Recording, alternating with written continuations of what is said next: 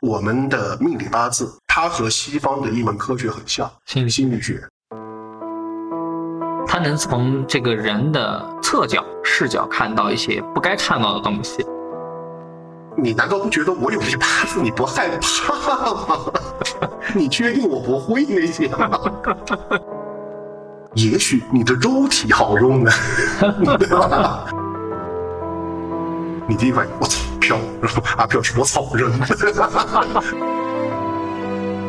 好的中医一定是个称职的命理师，他能够断吉凶的。深海中那点光，昏暗的诱惑。五行铺子卖的是玄学魅力，这是一档玄学科普的播客节目。五金和喵喵道人在节目里和大家一起用玄学的眼光品味民俗生活。大家好，我是五金。大家好，我是喵喵道人。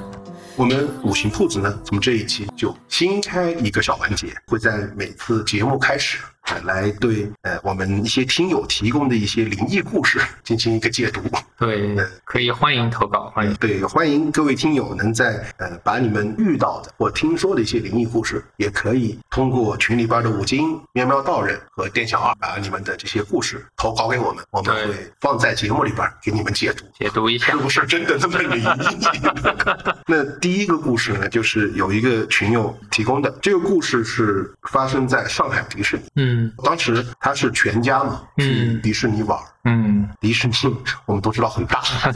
一般来玩不说完一天是玩不完的。当时他就在呃附近，应该是通过 APP 就租了一个民宿。嗯，其实我知道的民宿会发生一些灵异事件是蛮多因的。为民宿它不比酒店的入住率那么高，所以的话经常有空房或者长期空着都很容易啊。其实迪士尼可能它控房率不会太低吧，迪士尼周边的民宿，而且现在其实出去玩，很多人都喜欢住民宿。我觉得还有一种可能性就是民宿的来源嗯不太清楚， 因为民像酒宿店对很多是老房子改建嘛，但你不保证这个老房子里面有一点儿什么干净不干净。啊对，而且正常你说任何人他把酒店租过来，他都要装修啊，嗯对吧？那装修就有一个问题，装修它动静很大，嗯，实际上飘们是不喜欢这个环境。一般来说没有太大怨念的，他都会去掉，但是也不保齐。我们见过有那种出现问题的房子，他们觉着说重新粉刷一遍，那从头换面，它可能会好。 不会，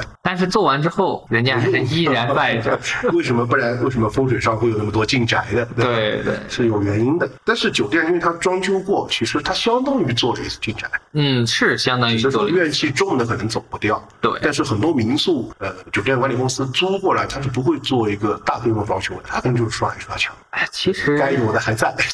上海的话还有个别称嘛，魔都嘛，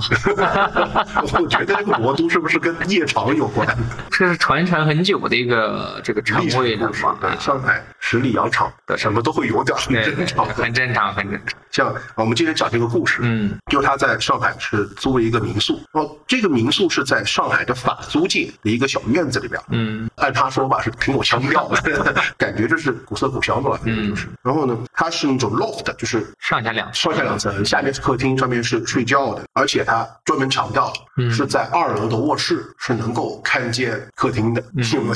呃有没有想起来？群里边今天还有人问 啊，一飞印那个风水格局啊，对其实就是有个天井，啊，对，有个天井，俯瞰图下去看，就像一个印一样。他说当时是应该是夏天去的上海，就是那一年上海就特别热，嗯，但是他一进到房子里边就感觉很凉爽。那这其实就很不正常。其实这个我在之前的节目当中也说过，嗯就是我们去租房或者买房的时候，如果进入到房间就感觉内外吃温差差大，，嗯，温差，实际上这个房子就有可能真的会不干净。从居住角度来说，那反正温差大，这个房子肯定常年不见阳，不见阳就滋生霉菌的，对对。这个也是个很麻烦的问其题。实从科学角度也是能解释，就是第一个是不见阳，因为不见啊阳它湿气就重，湿气重才滋生霉菌嘛，对，嗯我们进去肯定自然感，因为外面有太阳晒，进去以后对没有太阳的话，温度自然就会低。嗯，然后第二个就是说，这个房子散风，啊，穿堂上啊对这，些它是吧？它散风肯定温度保留不下来。那它肯定保留不下这来，个也是风水上说为什么住房子不要去住穿堂煞的原因。对，也也容易生病嘛，呃你整个温度啊比外面低，嗯你自身感受到的气场是很快的。对， 所以他是说进到房间里面是感觉到浑身不舒服，然后睡不着。我觉得睡不着，可能是失眠了，睡不着可能环境不太好。没玩累。 对，然后嗯，睡眠很浅，然后就嗯他自己说会不自觉的想去看一楼，就客厅啊看客厅，然后说睡了一天呢，就是第二天早上就浑身不舒服，就感觉没睡好觉。我觉得有可能是认床，也有可能，因为酒店那个床还是挺软的，有的习惯了睡硬板床的话，嗯睡那个确实睡不惯。对你醒过来后，其实很多人他换了一个床，头天睡是真的都睡不好。呃，有的人认床，有的人认枕头，对，你这个枕头不对，他也睡 不着，那也有一种可能性，这个房屋确实磁场不好啊。不好。对它影响我们相当于睡觉的时候是磁场还在转，还在不断受磁场的影响，你没有办以啊法正常。按道教的学说来说，人睡眠的时候磁场转得更快，因为修复了嘛。为什么很多人生病会觉得说，哎，我睡一觉感觉神清气爽？从西方医学来解释也是一样的呀。西方医学认为，人在睡觉的时候，你自然的机体才是在修复的过程当中。对对所以我是健身的，对吧？啊，为什么健身有一句话啊叫“吃好、喝好、睡好”是最重要的，是三件很重要的事情，其中就是睡好，因为健身它是一个肌肉破坏的过程，啊因为我们正常说的嘛，叫用进废退嘛，对，你把肌肉破坏了，它它重新长。对它长的就会更多，啊那肌肉组织长的就会更多。所以，呃，但是呢，你长肌肉组织的过程是睡觉，而不是在动的时候。动是个破坏，嗯动是修复是破坏睡觉。对对，睡觉是一个自我修复的一个过程。所以正常大家如果睡得好的话，起来都会有。对，就是会很舒服。像我们问过一个老修行，说什么是修行，他就很简单地说一句话，很有内涵，就是修道修道，吃饭睡觉。对，就吃好睡好，吃好的休息。对，吃饱对睡好。但是这句话是对的，非常有道理。嗯我记得当时看郭德纲的相声，嗯他就说了一个于谦没有别的好，最好的是什么？能吃能睡。但能吃能睡是人最大的福气。对，身体会对你，你能吃，证明你牙口没问题，我胃口也消没化问没题嗯问题，你胃口没问题，你身体机能基本上没有什么问题了。病的人才吃不了，对吃不进去嘛。如果睡得好，证明你没有烦心事儿，你没有做亏心事儿，沾枕头就着。对只要你没有什么多的想的，想的也不多，对吧？也没有什么忧心事儿，你才能睡得着。是你说现在睡眠的人有多少？太多了。对，大部分都是，要不然工作业绩完不成，对 吧？要不就是刷抖音，啊对，所以说吃好睡好是真的一个。是个福气对对，然后经常还跟很多朋友开玩笑，我说其实有一个外应，大家都可以用，啊！是吧？你要知道你今天运气好不好啊！早上起来睁开眼睛，你的心情能决定。如果你起来很累乏，啊嗯而且心情很烦躁，嗯那正常情况下，你这一天的运气都不会太好，你就要注意了对，要注意对你说话呀、做事儿呀。小心点。对，小心一点，尽量不要去招惹嗯别人呀，或者说要生气了就拍拍胸口啊，算了，不生气，不生气。其实像这个故事里面也有个外因，他会不明莫名的去看一楼，其实也是有一些有些冥冥之中的在提醒他们嘛。然后他说，到了第二天，就早上起来不是很累，但是还是要去玩嘛。那嗯啊对，你是行程嘛， 挺贵的。然后他去玩了一天，那正常玩一天累了，应该能睡好觉啊。他结果到了两三点就又醒了嗯啊而且很自然的又看到了一楼的客厅，就很奇怪，谁叫我去看？他说一看就看见一个长头发的女人直直的站在客厅，嗯然后当时他还以为是做梦，然后他说那个女人是睁着眼睛的，嗯所以就吓了他一跳，一晚上没睡嘛，然后也不敢告诉他儿子，嗯，完了以后呢，呃，他们在民宿住了三天，我真的好佩服，这种情况下你还敢住三天？可能是不包退。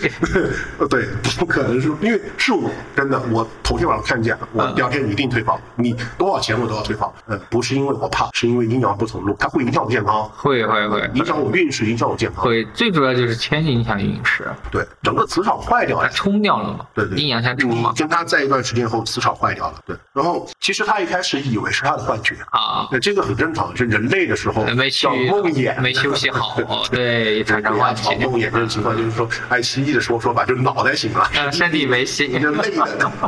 也有可能她觉得是她，但是说退了房换了酒店以后，她老公跟她说，她她嗯也也看见了，对，然后为什么不退房？她说第一个担心有母子两个胆子小没敢吓说着，她是吧第二个是觉得就是你刚刚说的，因为所你以太贵了，退贵款，心疼钱。哦，可疼可贵了。嗯，其实这个如果从玄的角度或嗯者神秘角度来说，会不会有这种情况？会，第一个你提到一个很重要的一个地点，叫上海法租界嗯，这个要提到历史。当年法租界是交给外国人，对，里面是其实是很乱的，比当时的上海夜摊还乱。租界都很乱，因为它租界法律本身对对对，他他就是尊重外国法律。你有时候外国人是老大，你中国人是个草啊，那这个东西就是经常中国人死在路边上一埋，拿个草席啊没一人滚，知哎道的对一对滚对，呃，这个是一个问题。二个问题呢，啊，可能就说的累也是一个原因。人在健康的时候，那阳气生发，嗯，啊，他肯定是见不到这些东西的。人越累越病的话，对，越来越病，他是会见到这些。为什么有些老人要百年之前要走的时候，他就会说：“哎呀，这个过世的哪位哪位亲人啊，他他们来接我。其实实际上是虚弱，体”对，人那你虚弱了。虚弱的话，如果从科学角度是能够解释通，因为你人虚弱的话，你的磁场是乱的，对，它对相对的，我们的磁场的力量就不足，嗯就会受到外部磁场它的影响嗯响。其实一样的，虽然你看按西方的说法，西方医学说法，你发烧觉得冷是因为你体内的温度高了，嗯所以外界的环环境境温你度感觉和你的就有温差对就小，所以你觉得实际上这个问题也是因为我们，我觉得是因为我们病了，嗯磁场弱，所以外面的强磁场。然后来影响你的到小我磁场。对，就我们像病了耳鸣、耳鸣、幻听，幻听，对幻视嗯，对，其实都是外面的磁场影响你的。 对然后也还有一个问题就是所谓的招阴体质啊。啊他也跟我说，他说他也是招阴体质，他经常会看见这些东西。啊，因为有些人，嗯、按玄的有玄的说法，有些人天生就阴阳眼啊，有些人他就是招阴体质，他叫按云南话来说了嘛，他叫瞟眼对，他能从这个人的侧角、视角看到一些不该看到的东西啊，但是你去正眼看的话，他就看不看到不。到，要斜视过去，对，要斜视过去。其实西方学说想给他解释，就是说啊，人在不注意的时候，可能把那个东西给拟人化、看错了。其实不然，有些时候它其实就是因为那个角度上不是你的正视，你的大脑没去经过给它处理，然后你才看到了真正的东西。所以有些人的体质啊，有些人的特殊的一些身体啊，它就是会导致这个问题。对。但是这个实际上在玄学里边，见飘嗯还是有一种说法。我们正常情况下，就上期节目我也说了，嗯百分之九十九点九的人都见不到看见的不可能看见阿飘，对吧对对实际上我们百分之零点零一能看见的，它也不是阿飘。嗯，它不是阿飘的形体，就是是有这么说法，就是我们能够看见有形的阿飘，它不是阿飘，是阿飘要让我们看见，对对它是因为我们的磁场弱了，或者说我们自身的气弱了，它影响我们的磁场，让我们在主观意识上去反映出这个东西，实际上并没有那么害怕。对，其实按正规的理论来说的话，他们都是呃，西方解释是一个磁场，对，义诊的，对中国古代叫义诊，中国解释成气团，对其实更上层的我们看到的更多是一种各种颜色的气团子。对但是你因为你没有他强，所以他让你看到了什么？他想让你看到他长什么样，其实实际上也是因为我们弱，对，他就影响了你了。对这个问题，我跟很多人说过，我说嗯首先不要去怕阿飘。嗯，就经常我说，如果你真的很不幸看见了一个有形的，啊最简单的方法不是跑，你也打不到他，不可能，啊你不可能不可能你就乱骂，这什么脏话， 什么什么难听骂什么，因为这个概念是这样。其实它跟我们见到在森林里边见到老虎啊是一样的，因为你看我们正常出去走，因为阿飘其实也怕人，怕他是这样，呃，比如说我们出去见到老虎，啊，在野外，我们地方，我操，老虎害怕，对吧？那老虎一看，我操，人。嗯 但为什么它会动物出现攻击姿态？不是因为它要攻击你，嗯它是防御对它怕害怕。这个时候只要对峙，你只要不要气势弱，因为我们人已经退化了一个功能，动物有，就它能通过气息的，就是气的流动。判断是否有凶险。对，判断这个人是否危险，或者说要伤他害是否我具有攻击力，对吧？对你只要保持攻击的状态，其实动物是不敢动的。对，那种慢慢的就开始，其实是一种气势的僵持或者对峙，谁输了谁谁谁输就谁走。其实阿飘也是一样，你就不要怕他，因为为什么一样呢？你走在那儿，不管是不是受控制的，对吧？因为我们是气息弱了才会看见阿飘，所以会害怕。正常，如果你看见了，啊你第一反应我操飘，然后阿飘是我操人， 大家都开始僵持。这个时候你只要拿出气势来，我又不怕你。二个也要给呃各位听众说一个，就是他们的话是没有办法接触物质的，所以的话你怕他什么呢？对啊，他又打不到你，对吧对，你也打不到他。 就网上有那么一句话就很流行，就说我不理解为什么飘要来吓我，我不怕你，你吓我没用，嗯我怕你把我吓死了，我就变成飘，我干死 你！你要说我都变成你的同类了，我来打 你。大家不要去 怕，就真不的要你要真的碰到了，嗯，就最好。嗯，其实这个概率很小，但真的碰到了就乱骂，真的什么难听骂什么，什么脏骂对。对对，按动物学说解释是一个气场，按中医学说是提阳嘛。对人在发火的时候会往阳气身上的，其实这种阳气的话，他就会觉得害怕。对，而且阿飘实际上他是人的欺破出来的，吧对对而且很对坏啊很坏他又有一个问题，阿飘会有一种很很神奇的东西，叫好奇心也好，就人都有。啊就比如说你越怂，我越欺负你，因为我经常说，男孩子被欺负就一定是第一次或者第二次被欺负不还手，就今天是被欺负的。嗯是为什么？当我欺负你的时候，你不还手不还手，或我者就表觉现得很害怕或者躲。第一个满足了我的一种征服心啊对吧？第二个是让我觉得欺负你是件很有趣的事情，嗯因为前两天我在看抖音一个训狗的视频，啊、就是呃很多狗是把自己当主人了，它就会去咬主人，或者说去啊主人咆哮。然后训狗是说，其实不是因为它的凶性，训什么？狗觉得对你咆哮，去咬你是在戏耍你，狗觉得很有意思。其实人也一样，为什么会有恶作剧？为什么会有校园霸凌？有些时啊候他可能不一定人很坏，但是他觉得我去欺负你是很有趣，有个乐趣就把有一种恶趣味变成了趣味。这鬼也会，啊不，其实阿飘也会。 对对你越怕，他就觉得哎好玩儿，我飘其实刚就说了嘛，它是七魄所成。对那个气魄它只有恶的了，它就没有人的善念，然后它就呃以下人啊，因为他这种可能几十年、上百他年，不一定有恶意，但是他就会觉得突然发现有，乐趣。对，突然发现，哎，有人看得见我，我去吓吓他对，看看他，哎，会不会有反应？好玩儿好玩儿所以不要去怕，真的。对对，不要去然。后当你开始骂他，他会觉得操，这个人好厉害，凶不要凶惹走走走走， 赶紧跑，赶紧跑！万一他拿个法器出来，我就小心要打着我的，赶紧跑！对。实际上，招阴体质还是有，是吧？有嗯，是怎么看出来这种体质的？呃，这个呢，第一，从八字上学说来说的话，八字全阴，嗯因为八字有分阴阳嘛，但这个全因是这样，因为现在很多人把八字全，我认为的嗯，八字全阴全阳玩坏了。往坏对，就比如说最简单，啊天干分阴阳，地支分阴阳，啊对对吧？但是我们还有个问题啊，啊，四十分阴阳，就是一年气息与流流流转一分。嗯比如说，我举个例子，从寅开始，嗯或者说从子开始，嗯，就是阳了，对，到午以后就是阴了，嗯对吧？子午化分。是。那这个问题就在于这个，比如说，嗯它是人，呃亥月是啊，亥月是阳，对，对吧？啊亥月是阳，但是它是阴的自然环境下生。阴的自然为，什么我说玩坏了？就有一个问题，就比如说我们经常说什么叫八字全阴，嗯是天干全阴，地支全阴，嗯那我一直原来也是觉得这个理论是对的，嗯后面是呃看了很多书，发现一个问题不对，可能八字全阴全阳有一个问题大家忽略了，就叫四十阳爻孔穴。假设一个人的天干啊是辛丁乙癸全阴，对吧？对然后他的地支假设是呃子卯。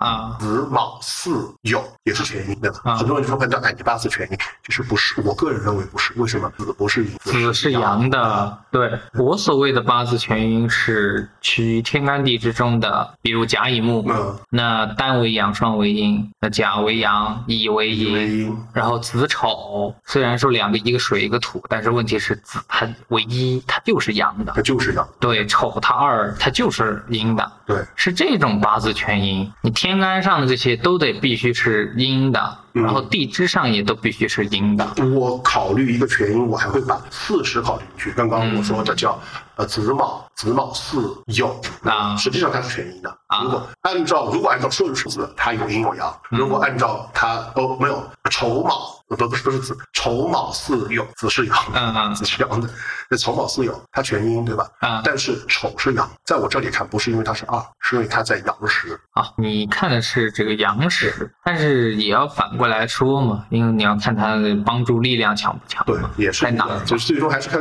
全局所的，八字都不是看单字。像我有个好朋友，他真是八字全阴，是个男生。然后呢，先不说什么呢，第一，他面相较白，就是不会晒黑，是正常版还是正常白，正常白，但是白的过分，就是你那种云南人嘛， 黑一点儿很正常啊对对对。那你白一点儿，那我也白一点儿，也就正常啊。对，他是军训都不会晒黑。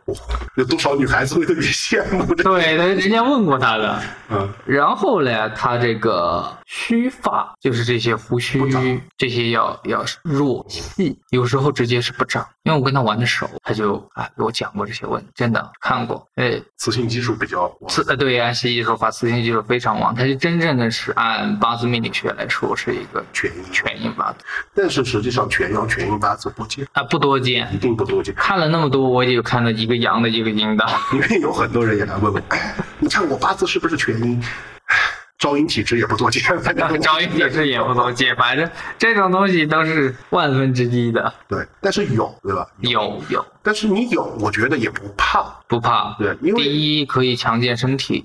帮自己养起健身下 潜，对健身保保健护，品啊对。然后二个可以佩戴一些洋物，比如一些桃朱砂木、朱砂等佩戴的话，那你自身外体壮阳了，它就可以啊。或者是像我那个朋友，那如果说身体上阴气特别重，你可以吃些壮阳生阳的药，我们来扶正这些问题。还有可以去找中医做一个调理。对对对，其实真正好的中医，他能看出来你哪些地方需要去增强。嗯，因为中医到学到后面要通鬼神嘛，对，但是这个呢，通的又不是层面上那个，它是摊溃了大自然的阴阳五其实行里面。我们很多讲的玄学通这些东西，就是对对对对对对，通鬼神这个东西，其实很多不是说我要去看见它有，不是要走阴下去啊不是是要上天上去，是我能看到这个自然它的运转规律对你的规律，你需要什么样。我要从哪里能用，哪里能去，这个规律就能通到那个层面就像比如说木日主木旺的八字，啊一般来说在秋天啊，就很容易摔跤，这样， 很容易因为它要被罚了嘛。对对，你要被罚了。比如说，呃，像金特别旺的，啊，金日主金很旺的八字，啊那正常啊，你在秋天就很容易得呼吸系统的疾病。对这对个对是，忘中医的理忘论，对对忘过过了，旺过旺为亢的。对，它就要咳嗽啊、干咳啊这些就会出其现实。这个也就是，实际上为什么说，呃，现在很多中医我不太认可的原因是一个嗯方子用一辈子，就我要背着这个方子，你是这个病，就跟西医一样，嗯，你是呼吸系统的，就永远是这个方子对应。但为什么中国的中医叫一定要问诊，一定要诊脉，它是因人嗯它来是下个体药的，它是个体基性医学嘛。然后二个也中医分三等嘛，下医医病，中医医人，上医医骨，就层面升级的很高。你这个还不能说一个人来了，你说哎你就吃药啊。现在也有一个人举了个例子给我听，就小女生来了，有点抑郁，然后她就把了脉，中医嘛就把了脉，就说嗯这个孩子性格懦弱，小女生那个心里面哎庸医，然后老中医过来这就帮他妈治出血。你看你妈这个脾气太强势了， 神医呢？ 其实这个也就是我师傅经常跟我说过的一句话，就是好的中医，真正真好的中医，一定是个称职的命理师，啊他能够肯定断，他能够断吉凶的。然后也是个很好的心理心理疾病师，对然后像我师傅说，一个好的命理师，你学到最后，可能最厉害的是断病，不是断吉凶。但是你不一定会开药，但是你能断病。呃，中医有一套医学叫五运六气学，这个是也就是天干地支千家，然后来出来的，对，这个呢就很难学了嘛，嗯，所以呃，我们第一个故事，其实这个问题就是有可能会存在。嗯。实际上也不能说我们不要住民宿，因为民宿它是去体验一个地方当嗯地方的一个风风俗俗，对对对对。最好的方法是什么？如果进去你真的觉得环境不舒服，那早点换，其实最明显的第一个冷，冷啊，对，你觉得哎觉得很冷，就或或者坐着不安对，或者不安，还有什么味道？啊，会有股就是霉味儿或者霉不安的其实还味有什么道。有的地方进去会闻到一股香味，香灰味。呃，那还要看你，如果说全屋找下来有人点过的话，那嗯肯对定是如果没有的话， 就也有可能。没有的话，在道学来说的话，还是个不错的，因为那些飘们他们带来的味道是一股霉霉味儿、儿腐对味儿、烂味儿，但是一些地方上的一些长官，哎，长官 他路他过带来的他的时，候因为他是受供奉的嘛，他带来的那是一一股香味儿。啊一般来说，我都会说，因为我分不清楚，我都是说闻到第一个是有垃圾嘛，嗯啊垃圾味是是垃圾味太明显了，就是一定是有。有第二个是有香灰味，嗯香灰味我说你标准，这两个排除掉，然后不冷。如啊果实在还是不放心的话，网上二十块钱买一个四寸或者二寸的小罗盘，那我其实我不太建议买指南针，因为指南针没有罗盘灵啊灵灵敏，对对对买个指那个买个罗盘，因为我在原来节目讲过怎么看三针嘛，嗯我们的八针里边，对对三个针跳挂的就对针、压 针、抬针，这三个没有就没有问题了，实际上。或者像他这个不是带着孩子吗？其实可以询问一下孩子的第一感觉对，孩子啊，或者带着宠物出去的，然后看一下宠物的反应。对，如果这个宠物很不愿意进这道门，坐立不安，哎呦那这个房子还是早换的。实际上对一个就是不是说民民宿一定不能住，但民宿因为它来源不清不一定。对，还是要。还有一个呢，就是如果大家会觉得自己找有体质，最好的怎么办？就是健身，健身或者说跑步。对，养生，然后注意饮食，好好吃饭，对好好睡觉，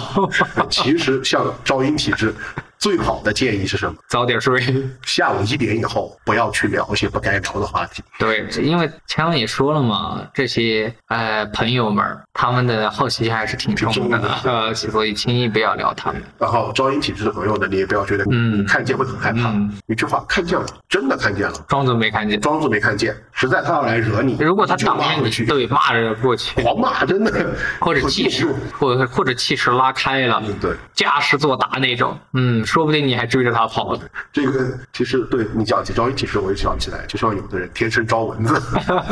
就真的我有个朋友，我们他就是我们特别喜欢出去野营或者啊嗯出去山上玩，就经常带他。为什么？我们四五个人出去，只要他在，我们不会被蚊子咬，啊就都要他会一怕个。 这个也可能是招什么的体质。呃，这个招蚊子，这个现在大家也说不清，有的说是血液，有的说是汗液，这说不可清能是汗液或者说血液中有特殊的味道吧啊。对这个就吸引蚊子跟这个就跟我们说招阴招阴体质，你要干嘛嗯，做？对对啊对对对，然后还有一个呃，我们听友分享的故事，就是他说他小时候呢，天天做噩梦，嗯然后还会拳打脚踢，做梦的时候，嗯哭。然后那个时候他是跟他妈妈睡嘛，然啊后他妈妈实在受不了了，呃，就带他去看了神婆啊因为他是广西的，实际上就叫神婆。我还问了，嗯我说是你是叫出马还是要出道？嗯没有没有没他有。就叫神婆，南方这边一般就是女神的婆叫神婆，一般男的叫端公，关公。端公然后说神婆施了法，那他不太记得，因为你太小了不同的体嘛嗯对对对系嗯其实也不知道他施了什么法对对，也不好去评价。嗯对然后说用了他的贴身的衣物嗯包了一碗米，嗯放在枕头底下，然后一周之后把这碗饭吃掉，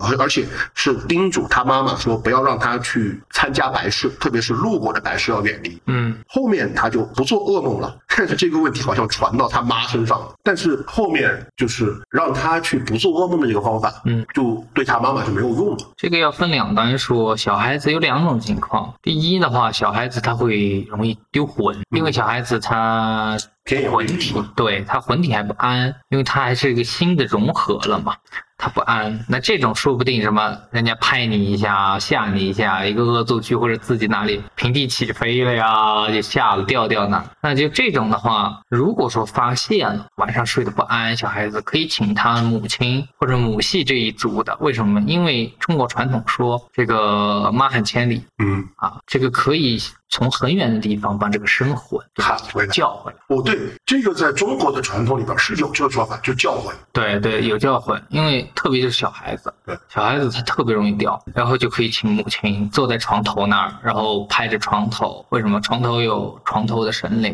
嗯然后请控神灵，然后让人拍着，然后叫这个可以是孩子的小名，可以是孩子的大名，你叫小名亲切点也可以，然后拍着就开能始把叫生。魂叫回来。对，就可以叫。那孩子当天晚上一般立马见效啊，最多三到七天也就见效了。或者小孩子会有夜惊，因为小孩子像说的那个窍没关掉，他会看到一些稀奇古怪的玩意儿。天也未必会嗯看见一些我们看不见的东西。这个也是之前这个民宿，大家进去如果实在觉得让小孩 先去，把孩子先送去体验一下。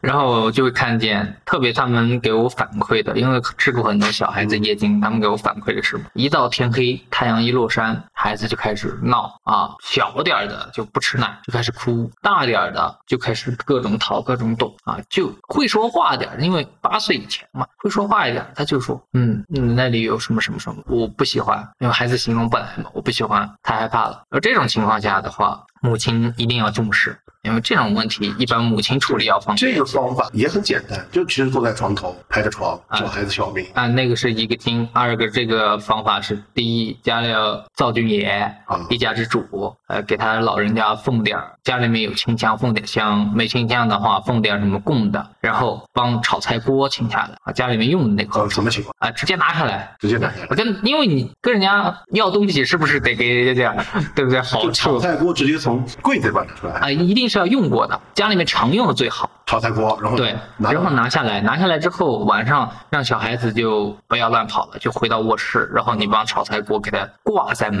上，锅的那挂在个卧室门上是吧 啊，？对，挂在卧室门上，或者靠在卧室门上，嗯或者如果卧室不好靠，直接就靠大门上，因为不靠大门的原因是什么？怕到时候第二天锅就没了， 被人家偷了。哎，谁家的锅 拿走？ 对，靠在门上，这个锅的底朝里，嗯锅的凹朝外，很见效。民间方法很见效，因为什么呢？灶君爷一家之主，他要得管这一家的凡就是事。来了一个不是自家人，先打对出对去对再说。对对对，这两种方法的话，就可以指着小孩子。这个二个呢，看他这个原因的话，可能是惹着了一些不干净的玩意儿。因为他也没有说之前有没有去过对那对些地对方对，惹到不干净的玩意儿，神婆的话啊就给他用了一些方法，就给他挡出去了。但是问题是，人家一挡，那肯定生气呗，生气了呢，哎，就那转个人，对换个人。我弄不了你宰我，弄你一样。对，其实这个方法也可以，就他不一定说非得小孩儿，其实嗯可能按你这种说法，因为有很多人他都跟我说夜里呃经常会做噩梦，嗯也可以尝试，其实把可以锅可以用过的可以锅靠在门上，对对对，一定，但是要记得就是你锅底是朝里的啊，一个是锅底这个，二个是你要拿人家东西得给点好处啊，千万别是这不礼貌点，香是吧？啊有香尽香，没在香灶台上对点三分香，对没香的话给点儿糖啊，或者是有些小女生会有零其实嘴啊糖，最好。嗯。因为中国传统文化来说的话，进灶君都是进糖嘛，嗯对敬他美颜嘛，其实很多呃有会供奉，他不是宗教信仰，但是非常喜欢去供神的，嗯然后就经常问呃供什么样的贡品最好。嗯然后最神奇的是，有的人说啊，我每天吃饭，我都要给我家的神灵添一碗饭。我说神不吃那个东西。 是真不吃其这实玩意儿。从道教的角度来说，道教讲的是清供，对，清供其实最简单的就是清水。其实然后有五供嘛，有个俗称香花灯水果。对，嗯，就是平时像我们如果真的有做噩梦，就是嗯锅放在对，放在门那靠啊着，然后在灶台上拿三个小碗，一碗清水，哎对一碗水果，水果或者放在糖哎，。对，一碗再放点糖，对对就是对比你去供什么你的剩菜哎，要要灵验的多。对对就问题是，那个灶君爷也想剩菜供给我， 这个月末我要上去告你一状。那这个你是什么情况？就是因为我知道民间北方是有要把米放在枕头下面，说是压惊用的， 嗯，其实它这个也是借用米，因为五谷之中一直古来都有这个稻谷之说嗯啊。稻谷之后，它有一些通了玄之又玄的东西，所以它用稻谷，特别是呃五谷撒在地上的话，飘见着是跟见到黄金一样的。对，他们的视角是这样的，所以的话可以拿来骗他们。对，就压在那儿，你让动物下面有东西啊，我下面我下面有黄金，你赶紧去拿。对对对。有这个，所以的话可能是仿这样吧。可能还是其实是一些民间习俗，再对加上一些对当地的一些信仰信仰方面嗯的，因为每个地方信仰不都一样不一样。嗯，这个很明显，特别南方，嗯北方相对要集中点，但南方是很明显都是十里不同俗啊。对对对，嗯，特特别是这个云贵川这些，然后还有一个，就是他还分享了第二个故事，就是说，呃，这两个故事其实是一个概念，嗯我一起讲了，我们再来解读。嗯呃，就是说他初中的时候呢，有一本语文书找不到了，嗯呃在学校和家里边都没有，都找不到，然后重新买了一本，然后到最后才发现这本书是挂在墙底下，而且他跟我描述的细节，就是书的第一页的一个角是插在那个床缝里边，就相当于半吊在那个床下面。然后第一个，第二个就是他高中的时候说在教室里边，因为他的自动铅笔啊，在学校里边的自动他的自动铅笔找不到了，嗯掉是掉在地上了。嗯呃，他说他也不记得是不是掉了，因为没有掉落的声音，然后就找不到，在教室里边怎么找都找不到。我过了几天是在他们宿舍的洗漱间。洗漱间找到了这个千里。这两个故事其实要分享来说，按中国玄有学呢，咱们有个五个小东西对，啊，那五个小东西很调皮，它还偷东西，你掉的东西它就归属于说，哎，归我了，这玩意儿不是你的了。哪五个小东西？嗯，轻轻的飘，哦，是的飘啊，中中途的黄飘哦，对对对，啊，这五个小东西，对，五方飘，他们这五个小东西就爱偷东西啊，他默认是你只要掉下去就是我的哎，就是我的。但是他玩够了，他就还你。但有些东西他如果说真的喜欢，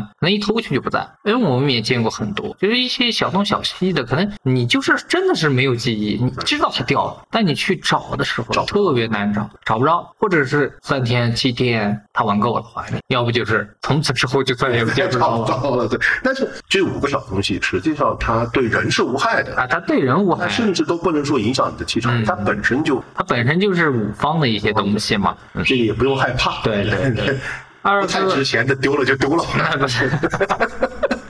然后二个就是那种有人认为了嘛，有平行之说，因为他们拿回来的东西是有些改变有。些改变，对对，因为有个人他是这样的，他的一个笔记本没在，笔记本没在，他也觉得哎呀，一个笔记本也不值几文钱，啊那我就悠悠找呗，或者慢慢找。然后后面发现这个笔记本突然在一个它不该出现的地方出现了，然后上面他有们又写了一些不该上面又写了他不没写过的，他没有记忆的一些文字，这个他就很奇怪，他就觉得嗯，这个还不是个例，还有很多。对这个问题就很像什么？就去年吧，嗯就在网上炒得非常火的一个话题，就是孟子说了一句话：“啊天将降大任于斯斯人人也，也还是于对世人也。”大家这都炒了一看哎段，这个就是平行宇宙，我们穿越了。我们学的是斯，然后现在的教科书是世，而且说从来没有讲过是斯，都是世。但是就像以前我一直很喜欢哆啦 A 梦，啊那个时候也没有日本也没出声明说必须翻译成哆啦 A 梦，然后那个时候它叫叮当对叮当猫，对，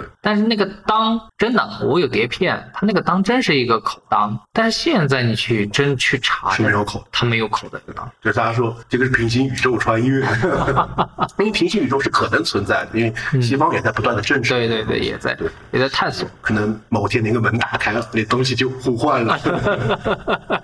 说不定这个东西。这个是也有可，但是实际上我觉得，呃，第一种除了五方的小东西，嗯它可能会这样子。实际上，我倒还觉得可能就是自己弄丢了，或者比如说他的笔嗯掉了，被同学捡了，然那后放在那又不知道是谁的，然后他同学在洗漱间又掉了，被他看见是有可能，因为实际上飘它是没有办法去接触物理存在的东西的，呃，对对对，我们说的是只有这个怨念极重的，怨怨极重的那种怨飘，对。他一心，但是他所谓的控制也是有点意念性的那种对而且，他它不是拿手去，对他控制物理性的东西是有目的的，对他就是为了伤害人。所以你说飘会去把这些东西偷了藏在哪儿的可能性不大，嗯但是有可能是五方小东西，哎，我发觉东西他们玩很喜够了欢又。还给你， 因为据下来的话，越是稀贵的，就是你越是珍惜的，或者是价值越贵的，这着他们偷了之后还的概率不会很大。啊这个就跟我们本来以为，哎，那个东西是个好东西，拿来玩一玩，哎玩着玩着钱就到货 了。对，那有一个青花瓷，你看是东周的还是西周的？先拿来看一下，也上周 的。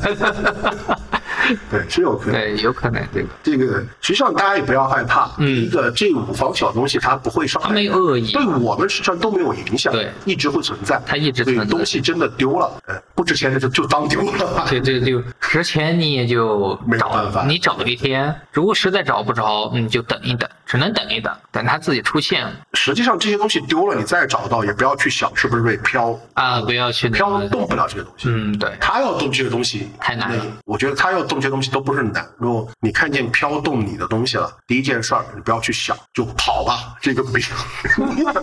飘去动物里存在的东西，一定是怨念，目的就是要这个东西弄你。嗯，你还不跑，你等啊啥？嗯，跑快点，订个飞机票，赶紧跑。那我们听友的小故事就分享到这里。嗯，就分享到这。五十分 钟， 刚刚我说讲了故事， 没事儿。播客的目的就是主打一个陪伴。呃，主打一个闲聊。对，你看现在其实我们今天的主题其实很明确的，就是前两天，也不是前两天，一直以来都有一个习惯，嗯，就是很多人，特别是学术术的，先不说他的水平如何吧，啊，他会去网上去批明星的八字，特别是你看前段时间吴某凡啊， 去年到今年的大小。大运对对，大大小 S，他们会就说，哎，你看，就是因为他八字有这个，他发生什么事情啊，来去批这个东西。实际上，我个人是存疑的，因为首先一个问题，明星的出生年月日没有问题，嗯，但对于我们八字影响非常重要的还有时辰。时辰对，领导尊重明星的时辰。我们从业其实那么长时间，都有一个很明显的感触，很多人来问，嗯来来看命的时候，都会说一句话：“哎，我时辰不是太清楚。对，他说上午早上吃早点的时候，嗯，太阳刚出来的时候，鸡叫的时候，”对，然后农村的比较多，他说：“哎，我比如说是，你看我妈就记得是我午夜当时怎么怎么样了，是个什么月亮在哪儿的时候啊对对是对对。”我说：“你这个我也不是，我也不好判断，对，嗯然后很多人还有一个反应说，哎呀，我给你个时间，但是就是大概是半个小时或者一个小时，几点到几点之内。我说你会前还是会后，我不清楚。嗯那都要去校正时辰，校正时辰是对要看时呃学命理的一个最基本的技术吧。嗯而且校正时辰我最多是在两个时辰之内校，因为我也遇过说，知道我的出生年月日，我不知道时间，啊，我要拿十二个时辰。来叫太反累复了，敲。太累我当我知道一个艺人的出生年月日的时候，我为什么要有这个经历？去批人反家推时辰他的时辰，推时辰这个非常麻烦，而且推时辰不能说我知道你两件事、三件事，我一定能推出来。不能，有几种情况下，有一种是我呃帮别人推了三个时辰，嗯后面这三个时辰是拿去让他找他妈验证出一个，啊是拿了他结婚啊和离婚、这两件大事、推出三个时辰，嗯这种事情只能推出三个时辰。对那我们能知道明星的事情，其实就是那么几件事儿。对对你对顶多推，如果说推到时辰，我估计就推到四到五个时辰，你要去验证，嗯你怎么说这个时辰就是这个明星对，还会存疑这去种。问的吗？对，那这你能接触着他，你这个你也不没要不要去靠这个，对吧？我觉得是损益，因为实际上，呃，八字有一个东西就是用发生的事情去推理，嗯很简单，嗯很简单，因为我怎么样套，对。二个，我还是不建议网上去批一些案例的原因，是因为在我们这边有个讲究，就不批王卦，对，这个容易惹一些过度的一些东西。因为我见过很多，就是都等这个人已经去了，他帮人家的那个八字拿出来排好了，然后说为什么今年去了，为什么会生这其实个真的很病？不好，这个。对然后，我被一个朋友调侃过，当然他是开玩笑嗯，啊，我当时就说，真的不是因为隔着网络，我真的要打哎你，因为他把一个人的八字给我了，说怎么样？然后我说，哎，今年明年从小都不太好。嗯是，吧？一啊年比一年特别不好，可能今年过了换大运就好了。嗯，这个出生几年以后已经就亡了， 我当时真的就想弄死他， 你知道吗？当然，他不是说故意来找茬，因为是朋友，他只是开个玩笑，嗯啊来看一看这个。但是实际上，因为我们拿到八字，第一个反应，这个人一定是第一个还在世不会还在世想到他已已经经走了，对，而且现在我还知道许多命理啊，这个节目说这个东西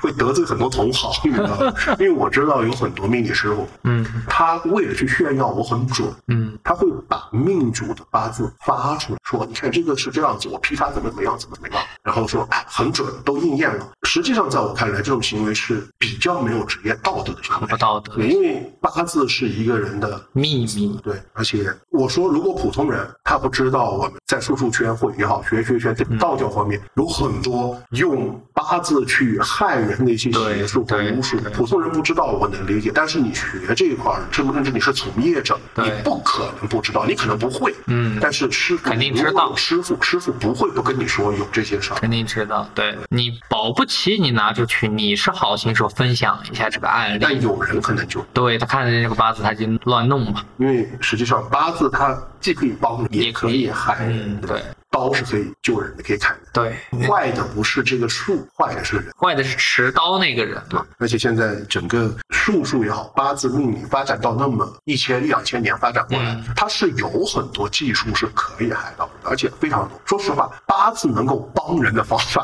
很 少不多，你知道吗？因为都会损那个帮的那个对，人。会我会占因 果。对，但是害的话，害也会损，但是害人一定是坏人害，他已经无所谓了。那哎也无所谓，或者他就是想弄你。对这个问题就是，呃，现在因为像我来说，我说我看你的八字能够帮你的唯一的办法，嗯就是我告诉你在性格上如何去改善一下。啊，对对对你，说让我做法， 没意义。就是坐在这儿说嘛，就我给所有斋主说的一句话就是：你要说谁能跟你说他能改命，那你就转头就出去吧。改命靠自己啊，对，改命靠自己，十二个改命方法都靠自己。如果说他能说帮你改运，那你还可以考虑考虑听一听啊。命这个东西先天的，要啊改的永对远是，你改的都是运，你不可能改命。但是你看民间传说当中的那八字害人的方法，那就可多了。比如嗯说最有名的啊，讲起这个我就突然想起一个电影，小时候看的，可能那个时候你也还小，，我也看过 呀 叫《僵尸叔叔》我看的多了吧？对，它里边不是当时一个修道的，叫苏道长，啊对吧对然后一个对出家的和尚，一个住隔壁嘛，呃叫宜修大师，啊呃，两个住隔壁，然后他就有一段特别有意思，互相就是震怎样在四魔道上拿了拿了那 个宜修大师的八字，然后用了小人的方法，其实有点类似于眼阵之术，嗯，它就是一种咒术，对咒术，然后用符咒加上八字，对然后再去做了，让那个一休大师模仿小人的动作，嗯嗯然后后面破了，破了，然后一休大师就开始反震伏魔道了，就那段挺有意思的，我觉得对。呃对，还让他喝了一缸香油。这个是因为有很多这些东西，所以我交代斋主们，哪怕是在我看这里看完，我都说一句话：那微信我大不了就是删一个聊天记录。你本来问我，我也忘了。如果说现实的批完，我帮这张纸，我保证是交给你，因为为什么呢？你别到时候你说，哎，道长，我这个怎么这几天那么倒霉？是不是你弄我了？ 看了这些什么？我就抓抓头，我应该吗？其实这个时候就是，呃，我也在很多命主过来的时候，嗯，因为我现在因为软件它会自动保存，啊，对对对，那呃我一般来说就是用一下，但是因为有的命主他图省事儿，因为一般嗯来我会跟命主说，我说没事儿，你反正你看完一次以后，只要不是说你要再问我一遍，嗯某些项目或者怎么样，你有什么疑问，嗯，你都可以跟我说，我基本上我就瞄一眼的事情嘛，我就翻开看一眼大概怎么样，我就可以跟你说。然后我说，如果命主明确说你不要存我八字，我肯定不存，然后就变变成一个什么习惯，你知道吧？命主，哎，你不是有我八字吗？我说，你难道不觉得我有你八字，你不害怕吗？你确定我不会那些吗？ 说不清嘛，这个东西。然后我看到一个人的八字，其实蛮好的。他的八字是这样，呃，他未来有四十年全用神运，嗯就很好。然后开玩笑说，哇，这个运太好，这样子打包吧，把你运卖掉吧，我们俩 分。真的有可能，这个是有的，可以可以卖可。以捷运的，因为我就记得当时在呃学术的时候听过一个事情是真事儿，就是个盲人命师嗯害人的故事。就是当时是这样，呃，有两个女孩儿上大学的女孩儿，她们当时说是要去算命，嗯然后其中有个就说，哎，我们呃乡上的桥头，啊嗯乡政府旁边的桥头有一个盲人，就是一个老师傅，看的特别准，哇，算得特别准。然后那两个女孩就一起去去了这个呃去找他算命，然后算完以后呢，到了呃这个女孩就是跟着去的这个女孩，我们叫 A 嘛，嗯这个 A 女孩去的时候，呃老盲师就看了她的命，嗯然后因为我不我不知道命是什么。嗯呃，正常情况下，老盲师也不可能看得见女孩的样子，然后就一把拉住女孩的手，就说：“你这辈子要嫁给我，命里边带着，你必须得嫁给我。” 我看到这个时候，我太理解这个点，你必须要嫁给我啊，这个是你的命中注定的。然后我在想，你说一个盲人，他也不可能见色起意吧？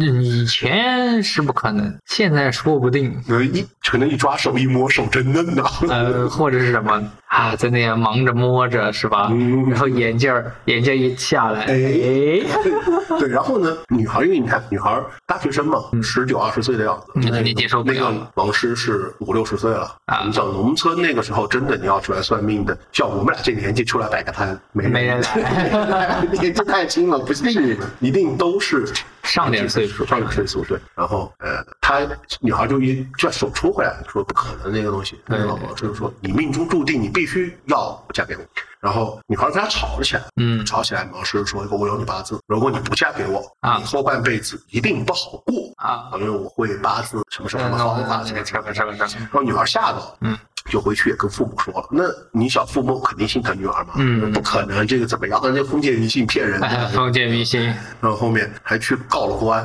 啊去告了政府，告了对然后那个老盲师也被政府收拾了，你毕竟哎调戏调戏良家妇女，然后，但是后面就出了一个很神奇的，嗯这这个女孩就出现了很多非常非常不好运势。从正常我们专业角度来看，嗯一个普通人一辈子不可能有太多的大灾大难，你有一两个，也就是差不多 这辈起子嗯起落到落，头起起落落的，对，大家有好有坏因，为都是普通人，你的运势一定很普通，对你不可能说特殊格对，封个什么王侯将 相，没有这个不可能突然什么普通人又一下子什么血光之灾，大富大贵的，呃很很少，嗯很少但那个女孩就呃，要不然就开始出现什么梦见阿阿飘啊，做噩梦啊，然后开始出现精神恍，然后嗯被车撞、丢钱包，各种事情。就我觉得很倒霉，要几百个人的衰运 压得太紧压在自己身上那种。看那个故事，然后呢，后面他们说女孩就疯掉，精神恍惚就这疯掉。这要不封他精神神真是强，对，所以这有这么一个，就是是个呃，我听到的，因为我没有见到，听到就是说，其实当时听到这个故事，只是为了告诫我，呃，八字不要拿过来，不要去对公开别人的对八字对，也这个也是对我们客户的一个呃，对我们客户的一个尊重吧。对一个尊重，因为中国历史上它也有很多记载，呃，八字害人，比如说嗯像《太公金匮》说里边就有个故事，就是呃武王伐纣的时候，这个嗯就是姜太公用八字。实际上这个故事它不太可信，啊，你可以当故事讲，为什么？再当个故事听八字在唐朝以前是没有没有 的嗯对他，你说要七正自娱，我觉得还能理解。对，他说当时武王伐纣的时候，天下归附，然后当时是丁侯不肯朝见，嗯他里边有一个小诸侯王嘛嗯，他不一个王肯侯来见对武王，对，所以姜太公就画了一张丁侯的像，然后向这张像去射箭，嗯，然后所以丁侯就生病了，然后最后他知道是姜太公嘛，姜子牙搞的鬼，就派了使臣去向武王表示臣服，所以呃姜太公才拔掉了射在丁侯身上的箭，然后丁侯的病就好掉了。其实这个东西是咒术，对，它不是八字，但是它是一样，就是我们也是用类似一于打小些人对，也是用一些就巫咒，巫咒为什么会连在一起？就是因为这些东西做好事儿的少对，做坏事儿的多。它这个叫化形定影，嗯是一种术啊。你但是也要有本事的哈，听众 们啊，这个东西你要打小人，我倒是支持哈。这个拍你个小人头，拍一个小人就尾，这个也是跟我们呃，这到现在的习俗，惊蛰嘛，对，惊蛰打小人，对，到了春节就惊蛰或者就现在是春节，其实以前是惊蛰，惊蛰，惊蛰。现在是什么？就是到过年要穿一双红袜子， 红袜子上又还是小人这小人的样子，其实是一样的。对对对其实更多的这个是个传说，但是更多的其实实际上是讨个口彩。讨个口彩，二个是一个咒怨嘛，因为人言有灵，就像我前面说的，拍小人是一套口诀，可能老一辈的一些老太太们就懂啊，说的还挺顺口的哈，就拍着这儿咋个咋个，拍着啊那儿咋个咋真的很个，多，其实也是一样的。这个就是经常我们说的，不要去诅咒别人，不要去诅咒自己，对，反而到时候反噬你的时候，你很就是映衬嘛，就是还是跟我们之前讲的开口话也好，对映衬止语真的很重要。这个不管，就你画个画像啊把画像压在锅底下，这东西其实都不好。都不好，或者老人都会交集，相片写过的名字一定要收好，不要让人踩着，不要拿去乱造。一样的，这个也对是这个。实际上，对于八字害人，真正真写入正史，嗯是巫蛊之祸，巫蛊就是汉朝的啊。就当时，呃，就窦太后死掉以后，嗯你看当时陈阿娇是窦太后许的一门亲事嘛，嗯对吧？死掉以后呢，呃，汉武帝呢就不断去宠幸卫子夫，所以啊为什么卫青和霍去病啊能够当大将军是有关系的。嗯就他去宠幸卫子夫，所以当时陈阿娇就心生妒念嘛，嗯因为杜甫，度这个在中国的女德里面其实也是一直被不止女德，男德女德都一样，品德里面是个很被因为他一生这个念想的话，你这个怨念会升得很快。对，所以当时陈阿娇就心生妒意嘛，嗯就把做了一个木偶，就埋在地下，嗯埋在地下，然后说要谋害卫子。事情败露了以后呢，当时这个历史是写入正史的，就陈阿娇王位被废，嗯然后最终牵扯了十多万人被杀，是个很大的一台事情。那么实际上当时也不是说八字的问题，他只是说一个牧人啊写上了卫子夫的名字，对然后相当于卫子夫的形象埋到了地对，因为那个时候才开始产生这种一种巫咒之术。对，他后期为什么大家怕这个小草人儿啊？因为给他带上来不好的阴影，为什么后面开始写名字，什么写乱七八糟的东西上去？对对对然后就开始诅咒。其实这种东西大家是双向性啊，听众一定要知道，大家是双向性。你在但是诅咒他的时候，你也也要承担，你承。担了承负啊。对啊，但是这个巫蛊之祸后面到了有八字这个东西的时候，嗯，实际上也不能说之前没有，只能说拿八字来算命。嗯唐朝以后，那对之前对实际上也有八字。也有。这个问题就巫蛊之祸以后就出现了一种害人的方法，叫验证之术，就包括验证钱，嗯对吧？验证术。对，验证之术它就有两个来源，一个是说呃是学八字的术数师傅研究出来研的究出来的。第二个说是从，因为我更认可他是从什么，从那个鲁班书里面出来的，鲁班书因为下鲁去鲁班书是有验证术的。对，它有一个验证术，也叫压胜术，它是一个以形化化咒的一些方式。你要其实呃，验证之术对于人来说其实也很简单，就讲完你们也不要去试，我可以说怎么做，但是你们也用不了，就很简单，一个草人，一个人的八字、住址啊，出生地不是住址，然后名字，啊 然后加一个符咒，然后只要把草人 钉在墙上，其实日本人，因为从唐朝刘伯温写了，呃，明朝明朝啊，关刘伯温受这个朱天子、呃他的派使嘛，写了一卷书给他们，半本真半本假，就创立了这个神道教。对他们就很信奉这个延龄之术，比如说大家都喜欢看日本那个什么式神，对不对？对对对然后咒术，其实这个东西就是中国的一个延龄之术啊，因为中国人很奉行名字一些语义代表，它是有一定的能量的啊，所以不能乱搞。项目的有个文章， 这很大家应该都看过哈。打败了他之后，把他名字写上去，得被他驱使什么的。对，这些都是一样的。所以这个是一种方法，还有一种实际上是正儿八经能够用的，叫借运换命之术。就刚刚我不是说有一个人要走四十年大运，我跟他开玩笑，我说要不把你的大运打包一下，咱卖了吧。其实大家都听过，为什么呢？因为这个常见，你说借运，大家借的少，大部分是借命。就其实抖音上也有很多人都调侃过这个事情，只是说不清楚内幕的话就当个笑话。对就比如你十字路口为什么不要乱解？可能这个十字路口，第一钱要等价，对你别说你这个一块钱我买你十年命，你这个命有点贱嘛，对，可能就是很很厚的一沓钱。特别这种就是一个僵亡人或者是一个病重人，他帮他自己的一些这种八字，然后住这个出生地，然后名字用这个纸写下来，嗯，对，加在钱里面，然后丢在那儿，谁捡到谁花了。最主要还有一个问题，谁花了？这个实际上它跟八字关系不大，它更多是把自己一些不好的命比较不好的东西，相当于我拿钱买掉，我卖给你，我嗯我买你的好运。但这个它是存在一个不确定性啊，我怎么知道捡这个钱的人？他一般来说啊，据我们所能看到的，他丢完钱一般都会在草丛旁边看，就是这个施术者肯定是躺着了，动不了了。对对帮他施术者一般丢完但，这个是借命了，这个是借命了，其实更多的是，对他但是说实话，换运或者说偷运也是一个比较 比较损人歹毒的方法。这个呢，大家也不好察觉，所以大家可能就没有感觉。基本上有一个问题，但是嗯哎呀，我觉得说完以后，节目有很多人听完他 会有一种被害妄想症，觉得完了说，其实不会。首先第一个，我这么跟你说，嗯换运这个技术嗯，不是人人都会。第一个，第二个，你要很熟看你练。给我多少 钱，我值当去看，因为一定是背城负背因果，对对而且很重，很重这很一股重很重很重。那相当于，虽然中国有句话叫“与人钱财，啊，替给人钱财，替人消替人消灾”，灾对吧对？那你给我多少钱，我去帮你这个城夫，你没个百八十万的、千把万的，我不干这种事情啊。你不值当嘛？就不值当，啊这会有很明显的一个，就是说被改运以后最明显的感觉是什么？就是明明是走到用神运了，嗯不好。嗯还有就是交托运的时候，交托运，比如说假设我是三零年交运，嗯，那男怕交女怕多嘛，对我应该三零年是不太平，对，就相对不是不太平，嗯比较动荡。比较动荡不但安是稳。实际上，我可能在二四年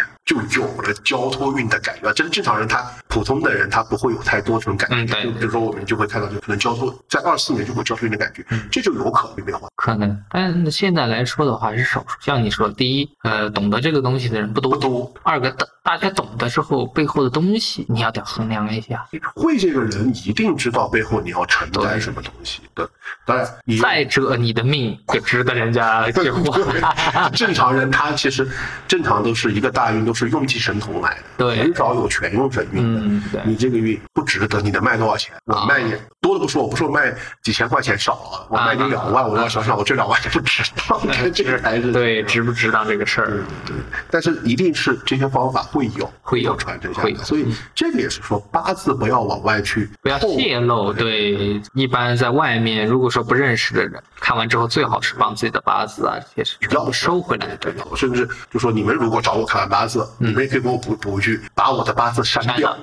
对，如果你们要再问，你再跟我说一遍出生年月日也可以。反正我的习惯就是，嗯，你要再问一遍，我就再排一遍；你要再问一遍，我就再排一反遍。正麻烦一样，不怕对对，麻烦点不怕对对对，那成一个习惯了。因为身份大家都会忌惮嘛，然后你哎，你这个被被啥惹事是人家来说吧啊，我这个运不好，可是被你咋个咋个咋个咋个， 你还解释不清。 是我还解释不清，就我看过。然后我就如果他要找我这么说，我就只能说，你看我现在家徒四壁，你像是我卖着你大运的人吗？ 然后呢，就像比如呃，我们经常会听到，嗯什么就东南亚的一个什么邪术叫降头术，啊实际上降头术是中国的， 中国这边的巫蛊对巫蛊之术当中的一传过去了，而且其实下降头的方法相对是很复杂，但是它一定会用到生辰八字。啊，会或者照片啊，反正总得有你的形啊、用过的东西啊才能下。然后呢，还有一些民间的不好说的，因为有些用八字整的方法很简单，比如说把八字压在某 种东西下面，特殊的东西下面，特殊东西下对面。对对，这个东西啊，这个东西呢，实际上叫押运，嗯，它实际上相当于，比如说你走用神运，嗯我压住以后。你就不走这个你就运不，走这个运了啊！对，相当于可以简单的说， 这个大运就没了。对，就没 了。但是施术者与这个主持者是成倍的要承担这个问题。这个是有这么用这个，可能我用了这个方法，我所承担的罪孽或者说所承担的呃倒霉的事情，会比被押运的这个人更多，更多。更多对这个方法，还有比如说把生辰八字加名字 加地址。 用对吧？什么东西？ 哎给它哦，不说盖这个太简单了， 这个东西。因为说完，实际上任何人都可以用，这不嗯说。这这些东西实际上都是经过实践证明是可以可以的，所以我们的八字在这些方面真的被一些心怀不轨的人，对，拿到的话就不好了。不好说比如以前就是我曾知道的这一个倒三江，这个是很恶毒的一个东西。那个用下来的话，你说好歹其他的还能挽回挽回，这个东西是不能挽回。所以这个它就定了，其实跟对换运一样就定 了。它直接不是压你的运，它是让所有的煞往你八字里冲。那那个人，你说有多大的福气能挡得住这样？能活多久是个问嗯题。对，对，就是我们之前讲到八字上涉及到这些邪术也好，巫术也好，嗯很多是停留在民间传说和故事里边。对有一些有用的，但正常的叔叔师傅不会用。不会用也不会告诉你。没有人会有病想到我去承受这些沉负，对或者说你能拿多少钱来买我之后的福？就像现在提起来一个种生机这个问题，对，很多人就哎，你看我请师傅种生机了，说句难听点儿，你那点钱还不够他买药钱。对，众生机先得寻龙吧，你寻到龙了，你得点穴吧，最主要还得点生穴，不得点那个王穴。点了之后，还得要给你做法吧，对要你这些东西，比如其中就有你的生辰八字以及名字、出生地等这些东西埋了，然后他给你生这个用，以地气旺你的命。对，说句难听点的，按我们来说的话，你没有个百八万。根本就请不动真所正以的。唯一种生机我相信成功的只有赌王，因为赌王是花了两千五百 万。因为据道学来说，你伤一条龙三十年寿命，捉一条龙三十年寿命。虽说众生计没伤龙，但是借运了。对你说借运气你说他要扣多少年的寿命？这个实际上从这方面来说，很多呃，你说我们的八字，也有人问过我，嗯说我的八字就算公开了啊有谁会用我的八字去做坏事或者怎么样？不多，但是我还说一个不说玄的，就我就说一个很科学的东西，嗯呃，八字除了可以用一些玄幻的术数，嗯去让你不走运也好，对去控制你也好，就实际上在道家还有一个叫夺舍，啊，对，这夺舍这个东西就是借尸还魂，不是借尸还魂，是呃借人还。这个对大家其实小说里面看的多，嗯，但真正的夺的话，说句难听的，他也得算算，对，也需要的呀。 你的命格得与他的命格相符，不然的话，这个一个这个硫酸装到一个饮料瓶里面，这个怕是有点不合适 吧？对，实际上这这是你说，呃，这普通人，嗯也不可能和谁结到要命的仇。对虽然现在社社会很乱， 对，现在虽然大家怨气很重，但是也不至于说要你命的那种仇恨。嗯所以说用你的八字去做一些什么呃押韵啊，去做什么下降头啊，去做什么巫蛊嗯，不多，不多但是你要看一下，也许你的忌神运对于我来说是有用用神的运，对我就可以买你。对，这个是一种，第二种就是，也许你的肉体好用呢，对 吧？我可以，只要钱出够嘛，肯定有人会干这种事情嘛。对因为毕竟有钱能使啊，哎所以 对你不保证有谁很有钱，或者说那个施术者，他的这个肉体已经很残缺了，他需要一个新的容器。对。刚好你被他看到，因为他有什么？他能练到那么厉害，说明他的技术也厉害。对，那你找到他也无可厚非。实际上我一直觉得，就像刚刚你说的这样子，我一直觉得这个世界上可能会有活了千年的术数师，但是他就像不断的借嘛。对，但是我们就有人来问过说，道长，世上有没有长生不老之人？我说，我以我的角度来说，哈，我能说告诉你有，但是为什么你见不着呢？就你以你或者以我来说吧，见着一个长生不老的人，咱们第一件事不是干什么，第一件事就是师傅，请告诉我怎么长生不老。 如果不告诉的话，保证起杀心，对因为我得不到，我就要毁掉他。对，那人家没人跟你说呀。对，人家就为了避难嘛。对人家不如说，哎，我就这个，反正我吃也可，不吃也可，这个衣服穿也行，不穿也行。他已经没有这些在意的东西了，他去到了一些人所不能企及的地方，人嗯家逍遥云游。隐居起来，对吧？ 对啊嗯对，所以八字当然我们不讲玄幻的术，八字还有一个用嗯处、是大家都没有意识到的。如果我们如果八字公开于世的话，嗯呃，我之前在节目当中跟很多人说过，嗯一个观点，实际上我们的命理八字，它和西方的一门科学很像，心理学心理学，或者这么说，我们的命理八字，它可能就是我们古代心理学的一部分。为什么？算是八字看什么最准？看事情不一定准，但看但是性格看性格是最准的。对嗯你什么样的性格的人，你出什么样的对命？对出什么样的命。那我经常说，你不要觉得八字推理或者推论是很玄的东西。嗯就是第一个，我们的流年大运和流月，它是个天地运行运转的客它观是已过程经克死掉的，对从皇帝那一年算下来已经定死。就是在这个年份、这个时间，它一定会有一种客观现象出现。对，然后呢，这个叫客观实际或者客观存在，就是我们的性格是主观，嗯对那我们怎么去主观应对这件事情，嗯，然后产生一个结果。因为我看八字，知道你的性格是什么样的，然后这个是什么客观世界，你会以什么样的方式去应对？对每个人看的角度不一样我推论你会发生什么样的事情，其实这个是命理师去推命最本质的一个过程。嗯，其实就比喻成盲人摸象吧。对，象永远是那个象，但是盲人摸的地方，对摸的地方不一样，有的摸了耳朵像蒲扇，有的摸了像柱子，有的摸了说是扫把。这个东西就看个人看这件事的一个客观态度。这个拿过来看，就是说，很多人说怎么改变，就是你客观实际，我就说你这个月一定会很多麻烦出现。对对那你会不会因为这个麻烦惹口舌，在让于烦你恼在不在意它，你去对去对抗这个麻烦，对你去对抗，你去吵，就一定会惹麻烦。如果你看淡掉的话你，看那也就没了。就你找我麻烦，哎那那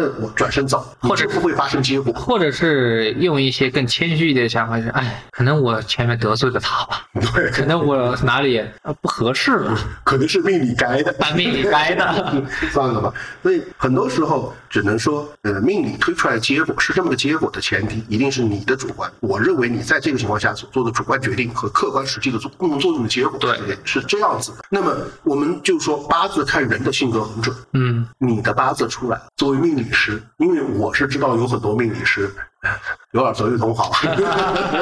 道德不是那么高，会有部分。嗯嗯我只要知道你的性格特点，嗯我就能够知道你的性格缺点。嗯，他来运用你的性格缺点来狂踩。对我只要知道你性格缺点，那是要图你财还是图你色， 那就看我心情了，嗯对不对？那比如说，我们也可以说，像在大家的八字当中的一些食神，它表现出来的一些对性格对是性很格特征比如说，像大家可以看自己的八字，嗯，最明显的，比如说日主旺、日主旺，比劫，啊比劫劫财多的，非常的最明显的几个特点，第一个就是自主意识强，嗯以自我为中心，嗯，对吧？然后比较在乎自己的存在感，嗯对吧？比较有主见，这样的人他有这个性格特征。如果我看了你的八字，我要 PUA 你，是很简单的。就比如说，我就把你捧在天上，你说什么我都对对对，你让我干什么压我给都你去摔下来对是吧？然后比如说像这样的人，他有个最明显的特点，听财好义，他会很舍不得为朋友花钱。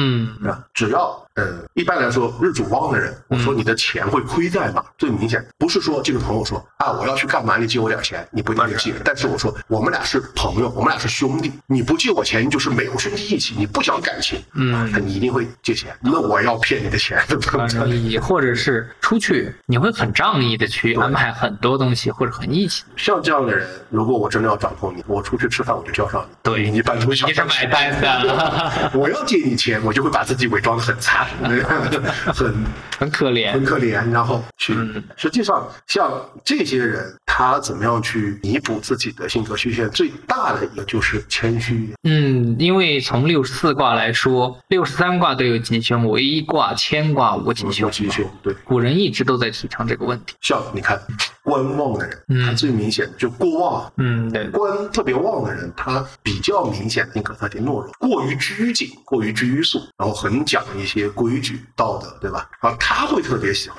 特别喜欢带他，给他主见，给他支撑的。其实要看吧，你说的这种正官旺，嗯，如果是伤官旺的话，急于求成。那种人就是两端极化对，他有很强的一个自我，但是又没有很强的一些其他的一个对待，他会以自我对待世间，但是不会以世间容纳于自我这种，这种人就很容易被人针对，因为他那种脾气就很对，很尖利，在这个时候。 就你看，像这样的人，你说我要知道你的性格，要拿捏你，分分钟。全权呃组织一群人来 PUA 你，对，因为官杀旺的人，嗯他一定有一个很明显的是日主是弱，他一定身是弱的。嗯身弱的人呢，最明显是没有主见，然后扛不住压力，他也许有人会表现出自己。嗯很强很势，强势但是内心很柔弱，对，对这样的人，如果我知道一个女生，或者说我喜欢一个女生，假设我要嗯 PUA 她，这样一个官杀旺的女生，嗯其实最好 PUA 她嘛，嗯去逼迫你，就给你制造不断的压力，你就会垮掉。然后我在在那个时候再出现，对啊就英雄救美的角色我觉，得只要我拿捏你的八字，在懂命理的人嗯啊拿捏你就很很容容易， 啊对，因为性格已经很清楚了嘛。对，像你看，比如说财旺的人，嗯财旺的人性格很明显的两个，第一个就是以物质追求物质嗯为表象，他一定会喜欢呃能够展现自己身份的东西，嗯对吧？不管是身旺身弱啊，财旺一定是身不旺，啊对，身弱的第一个，第二个就是他急功好利，急功好利急他很在乎眼前的目标去达到它，对，就这个时候，如果我要拿你，也很容易也很容易啊，对吧？嗯我就对吧，给你一个你要急于去达成的目标，我就把你的对钱骗过来。对对对，，第二个，如果一个女生，我真的想把你怎么样，嗯对吧？这个问题，也就是拿钱砸你，你就这个时候，反正我去租一个兰博基尼，对对对，给你给你在朋友面前炫耀炫一圈，对对。 呃，今晚你就会跟我走啊。对， 这个就是我们通过八字可以拿捏你的地方。嗯比如像硬旺的女生，其实我一直觉得硬旺女生是比较好 PUA 的，欲望的女生，我以现代的一个词汇形容比较圣女型，没有，她它不完全，我觉得是女性是有，因为它硬望人，它它有一种很强的照顾意识，嗯对对吧？它会有很强的同理心啊，这种机会容易。但是硬望的，如果要去哪里，办法是什么？硬望的人，他有两个，第一个，他很希望他的对象或者对方是个能被他改造的人。嗯，就是他能帮这个人从一个他认为的坏改成一个他所谓的好，所以其实也还是一个呃，不是完全的剩女性，但是还是剩女性泛滥。对，然后第二个就是很明显的特点，硬望的人特别风评好话，他不太接受被批评。 哦，这样的人，你说我要去这样的一个女生，我要对她有点企图，呃，也很容易，我先装一个你，想要什么样的男生，我都可以。对，啊我先装一下先，装一下，然后完了以后，然后我再慢慢改进。在感谢后，永远跟你说好话啊，哎好漂亮啊，对对对对对好锁可爱着啊你对吧？锁着你就拿到了。对，像呃时尚旺啊，时尚旺还分，嗯食神旺的人就比较在乎一些享乐呀，一些呃好吃的好玩的，嗯能够享受的，对吧？这个时候我就天天带你去去吃好吃的，嗯天天带你去玩好玩的，对天天带你去见一些很新奇的东西，对你没对有见对，过其实的就想法很多嘛。对你只要满足他的想法，他可能一会儿一天可能有三四个想法，一会儿说这里喝奶茶，一会儿那里吃饭，只要你说你能满足他，觉得啊这个男的对我好啊好啊，然后伤官旺的女生，我要拿捏就很简单，满足你的叛逆 心。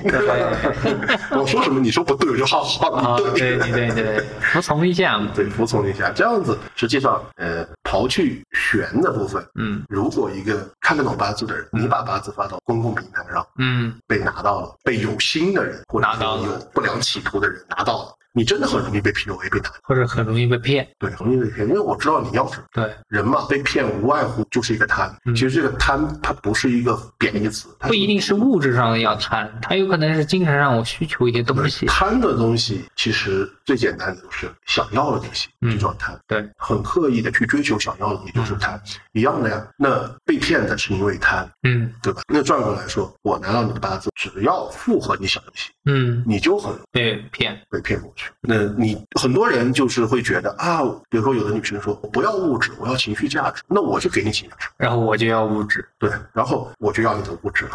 对，所以这种东西嘛，还是自己保管好了。然后，因为人都有缺点，对，再怎么样都有缺点，你大家都是在伪藏缺点。为什么人很不喜欢能帮这个显露出缺点而坦然面对的人？那一定是圣人。对，嗯所以大家都是藏着，既然藏着，你就害怕，怕就会产生很多问题。对，所以我们把八字放在公共平台上，其实最不安全的不是玄幻的东西，是因为你会被拿捏。对，人家很清楚的知道你一个人的性格、想法、想要的东西。这个就是呃，很多朋友跟我说，我说他们就会觉得啊，感觉在你面前是裸体，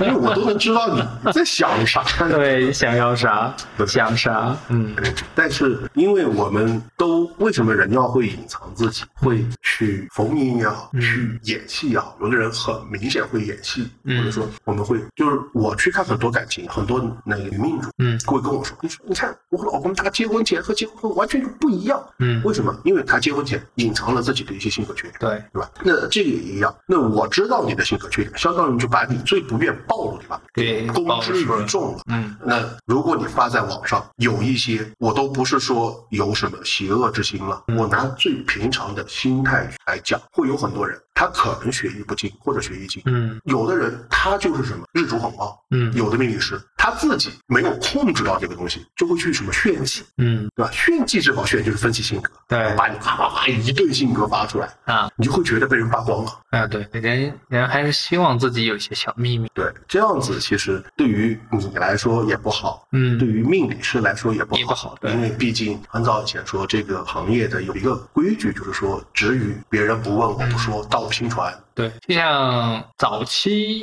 大家应该听过，西方呢有一套什么学术，名字记不得了，专门就是用来追女生的。他们就是分析了各种女生的性格之后，教男的怎么去追，怎么去拿捏。然后那个是当时那个新闻啊，当时社会新闻就很多吃亏了。我觉得这个万幸